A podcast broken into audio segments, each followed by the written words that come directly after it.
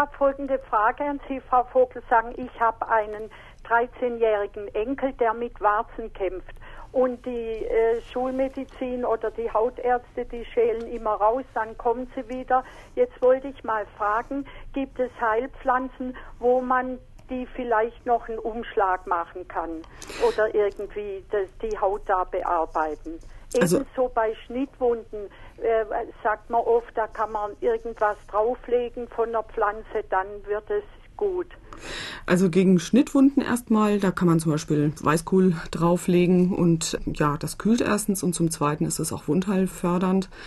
Oder Sie können auch jetzt Brombeerblättertee nehmen oder schwarzen Tee und Umschläge damit machen, weil der unter anderem Gerbstoffe enthält, die wu- wundheilfördernd sind.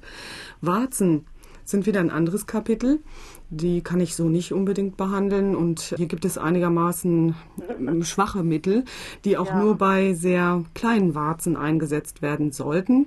Und zwar ist das einmal die Thuja-Urtinktur, also die aus den Lebensbaumtriebspitzen. Ah ja. Oder Sie nehmen Schellkraut frisch und wenn da der gelbe Pflanzensaft austritt, dann kann man das auf Warzen betupfen. Und äh, das hilft allerdings nicht bei jedem. Also da merke ich, also selber, ich hatte selber mal eine Warze, die hat zwei Jahre gedauert, bis sie mit Schöllkrautsaft dann verschwunden war.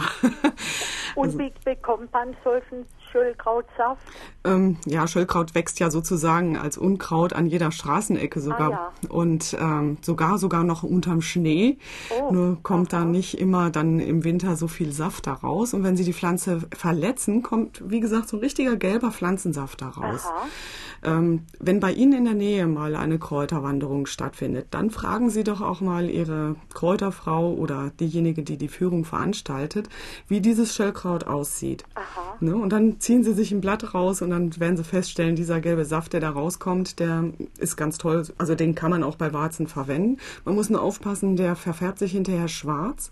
Und wenn man das auf die Kleidung kriegt, kriegt man das nicht mehr wieder Wieder raus. raus. Ne?